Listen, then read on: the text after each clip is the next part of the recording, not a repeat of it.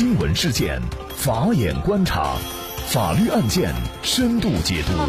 责任传播法治理念，解答法律难题，请听个案说法。大家好，感谢收听个案说法，我是方红。今天呢，我们跟大家来聊一下男子打死咬死自家鸡的猞猁获刑。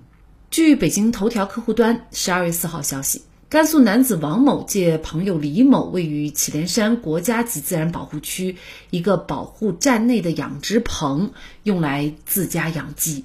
二零一九年二月，王某因为五只鸡被一野生动物咬死，于是呢就和李某一起将其打死。后来经过鉴定，两人打死的动物是猞猁，是国家二级重点保护野生动物，其基准价值每只一万五千块钱。案发以后，祁连山林区检察院以涉嫌非法杀害珍贵濒危野生动物罪，对两人提起了刑事附带民事的公益诉讼。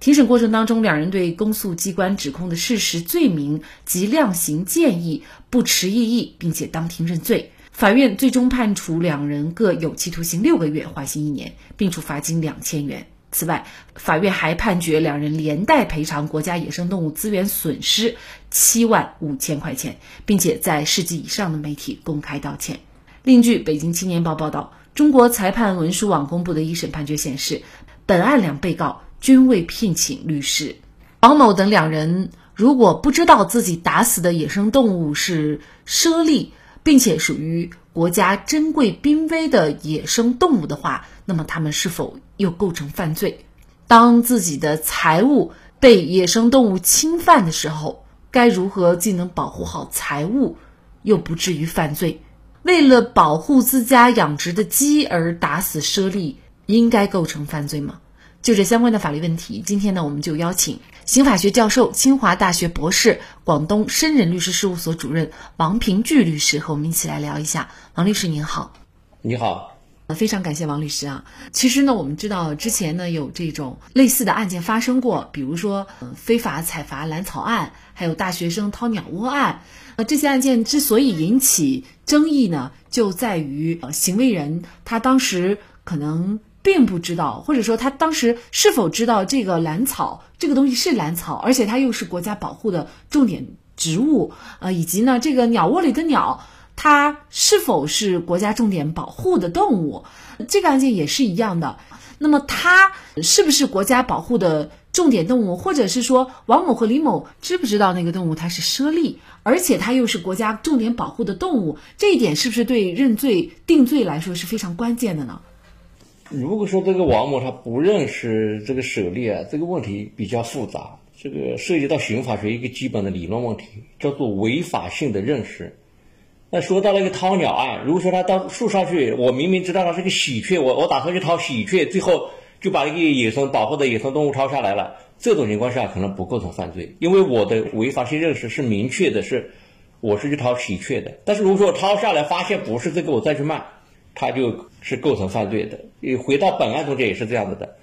就说呃，我认不认识这个舍利基于生活的常识。呃，可能我不知道舍利是另外一个名字啊，但是和舍利相关的类类似的野生动物都是受法律保护的，所以行为人一般应该是知道的，他可能知道的不是很清楚。古代罗马法有一个原则叫做不知法律的不免责，也就是说现在我们沿用的都是罗马法也下来的一个法学的传统，但是不知道法律不不免责，并不说就是说我不知道法律肯定的我的犯罪的情节要轻一些。哎，如果说我不知道这个是猞猁，不知道是保护动物，在量刑的时候应该要充分的考虑。也就是说，本案的关键倒不是说他知不知道、认不认识这个猞猁，知不知道这个猞猁是保护动物，只要他有一个概括的犯罪故意，知道这个是个野生动物，他最后把它打死了，这也都构成犯罪的。但是这个判决却遭受了广大网友的一个争议哈，比如说这个猞猁，它虽然是国家二级重点保护动物，但是呢，当这个动物它侵犯了养殖户的财产，其实也就是在本案当中，就是他们养殖的这个鸡。那么在这个时候，呃，养殖户难道任由猞猁来去进行侵犯吗？因为毕竟这个鸡它现在是五只，但是有可能它如果是任由它侵犯，可能养殖户所有的这一些具体是多少我们不知道。假设是几百只或上千只鸡，可能是一年的这个收成啊。那么是不是这样就任由侵犯而不能够去进行一个恰当的保护呢？对啊，你说的很对，就是我个人认为这个。以前出现的一个农妇啊，为了保护庄稼电死野猪，和本案的王某、李某为了保护鸡打死这个舍利比较类似的，这个行为都不应该认定为犯罪。为什么呢？任何犯罪的认定都要回到刑法最关键的定义，就是行为要具有严重的社会危害性。一个农户为了保护庄稼来电死野猪，和进山去狩猎野猪，它的危害性有本质的区别。本案的当事人，他为了保护自己家里的鸡，去打死舍利，和他拿着工具进山去狩猎这个舍利的恶性、社会危害性有本质的区别。而他打死的是一个二级保护动物，不是一级保护动物，他的动机是保护自己的财产，因此他的情节是比较轻微的，他的危害性还没有达到犯罪的程度，所以可以判决他无罪，批评教育教育就可以了，可以不做无罪处理。那这个危害性，那可能又有争议啦。人家这个是猞猁，那猞猁呢，它又是国家重点保护动物。你那几只鸡，一个孰轻孰重，这个是不是也还是存在怎么来判断的问题？是的，就它有一个法益保护的权衡啊。它可能说，你刚才说到的这个这几千只鸡的情况，倒是应该不会存在，因为它猞猁一只猞猁它来也是咬死几只鸡嘛。啊，法医权衡保护的时候，他觉得你说，哎，你就是为了保护你这么几只鸡、几百块钱的事情，你打死了一个国家保护的一个呃动物，所以你不应该这么去做。在权衡的时候，他就觉得这个设立的保护的重要性要要大很多，所以进行了这样的一个判决。我并不主张说你你为了保护鸡啊，可以打死这个舍利啊，我并不主张这么做。我只是说他为了保护鸡去打死这个舍利的犯罪的恶性。他要比去自己打拿着枪拿着网到山上去抓这个舍利去打死这个舍利的恶性要低很多，所以可以可以不做犯罪处理。也就是说，你为了保护自己几只鸡，你可以不你可以采取一些措施，但是你没有必要去打死野生动物，就冒这个犯罪的风险，你就把这个野生动物赶跑就行了。但是，既然他已经打死了，在在刑法局来评估他的犯罪的时候，我是说他的恶性还没有达到，不是说他这个这个行为做的很合理，并不合理，但是他的恶性还没有达到犯罪的程度，不应该作为犯罪来惩罚。这个案件呢，可能也引发了一个问题哈，就是当我们的财物被一些，尤其是野生动物侵犯的时候，该怎么办的问题。像刚才您所举的例子，就是在四川发生的，就是老太太为了保护自己的庄稼免遭野猪的这个糟蹋，然后呢，她就在庄稼。在周围安装了电网拦截野猪，结果野猪电死的同时呢，这个老太太也被判刑了，非法狩猎罪被判了三个月，缓刑六个月，这也是非常有争议的一个案子。尤其是农户哈，遇到野生动物侵犯，怎么来保护自己的庄稼或者是动物、养殖物啊财产？您怎么看这个问题？啊，就是财务。被野生动物侵犯，这种时候你要采取一个既合理又合法的一个措施。刚才我说到的，我这装一个电网，可能就是电死这个野猪，这个并不合理的。就是你可以装一个网子，是不是？呃，能控制成本，装一个网子啊，让那个野猪进不来，这也是一种比较合理的方式。刚才我说到本案中间。这个舍利来咬鸡，你是不是用办法让舍利不敢来，或者是把它来了以后把它打跑？没有必要为了一只鸡来冒一个打死野生动物构成犯罪的这么一个风险。那么，同样还有另外一个问题，就是也有大象把人踩死这样的新闻发生，时有发生啊，呃，或者说有野猪出没，然后它撕咬人的情况。那遇到这种情况，我们是不是又应该进行一个更为严厉的反抗？比如说，把这个大象或者是把野猪打死了，那么这种应该还是不应该获刑呢？这个大象踩人或者野猪咬人的。打死大象、打死野猪，这是不构成违法犯罪的，因为这个刑法有明确的规定，就是有一个紧急避险的制度，啊，就说你遇到一个紧急的情况，你你保护的是人的生命，那你采取任何的措施都是合理合合法的，啊，即使你碰到一个一级保护动物老虎在咬人，你把老虎打死，这也是不构成犯罪的，所以这个导致说，它要是侵害人的生命的情况上面，我们采取任何的一个措施都是合法的。其实这个案件呢，我觉得最大的争议就是在于这个您所提到的主观恶性的判断，就是您怎么来把握好就是行为人的这个主观恶性，他有没有达到刑法所惩罚的这个程度，这个是非常重要的。就是你保护自己的财物，这个是理所当然，也是法律应该保护的。但是这个行为它是应该有一个界限，有一个度，不一定以打死对方或者让呃野生动物死亡为标准。你赶走，但是赶走还有一个问题，就是如果是赶仅仅赶走，他可能又卷土重来，又又来侵犯。那这个时候你可能给你造成更大的影响，这个确实也是很难衡量的。对啊，这个就是，所以我们衡量任何法益保护的时候，就都是很复杂的现实生活。刚才你提到这个问题非常好，是刑法里面一个非常关键的问题，就是说，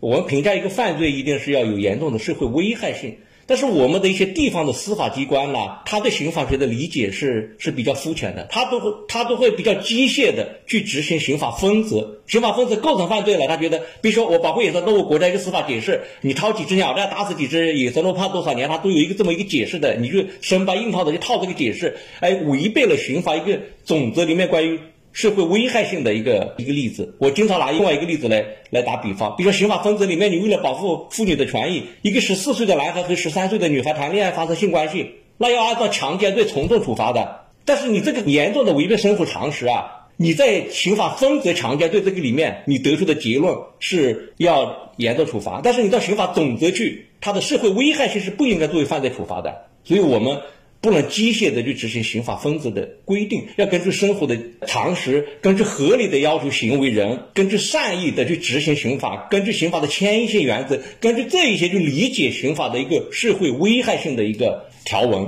你必须要有严重的社会危害性才构成犯罪。像本案中间，我刚才还是回到说，你是为了保护自己的鸡去打死猞猁，和自己到进山去为了去。呃，卖这个手粒赚钱去打死手粒，或者为了吃手粒肉就好奇去打死手粒的恶性有本质的区别的，所以我们要回到生活的常识，回到善意执法，回到刑法的迁移性原则来理解这个严重社会危害性这个条文。十四岁的男孩子跟十三岁的女孩子发生关系，为什么他这个危害性就要低一些呢？他不是你情我愿的，这个没有没有一个犯罪违法犯罪的危害性啊。刑法有规定，十四岁以上的行为人，他要对自己的严重的杀人、抢抢劫、强奸的这些暴力犯罪要负刑事责任。他有另外一条规定是，十四岁以下的女孩子，她没有同意的能力啊。你只要是同意，也是也是说你不同意是强奸，而且是强奸，幼女要从重处罚的。但是你根据这个分则是一个严重的犯罪，根据总则你就知道这个不能构成犯罪。这种类似的案件很多啊。你是如果说你去机械执法，就会得出一个非常荒唐的结论。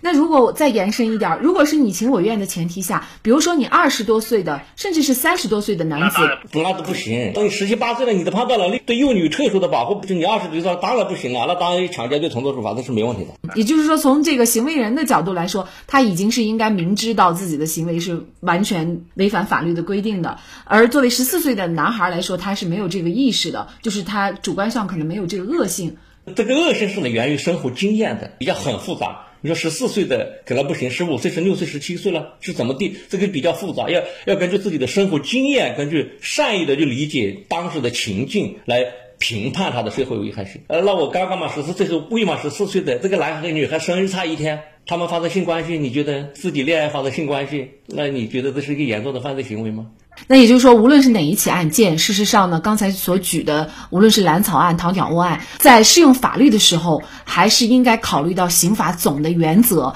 然后呢，再去进行一个分则的准确的适用。那么这样可能得出的最后的判决结果呢，才能够让人信服，也能够体现法律的这种公平和正义哈。行为具有一定的社会危害性是犯罪的基本特征。如果某种行为根本不可能对社会造成危害，刑法就没有必要把它归。规定为犯罪，也不会对他进行惩罚；而某种行为虽然具有一定的社会危害性，但是情节显著轻微、危害不大的，也不认为是犯罪。由此可见，当任何一个看似符合刑法分则的犯罪行为，如果没有社会危害性，或者社会危害性没有达到相当的程度，也不构成犯罪。社会危害性到底如何来衡量？这确实也是仁者见仁，智者见智。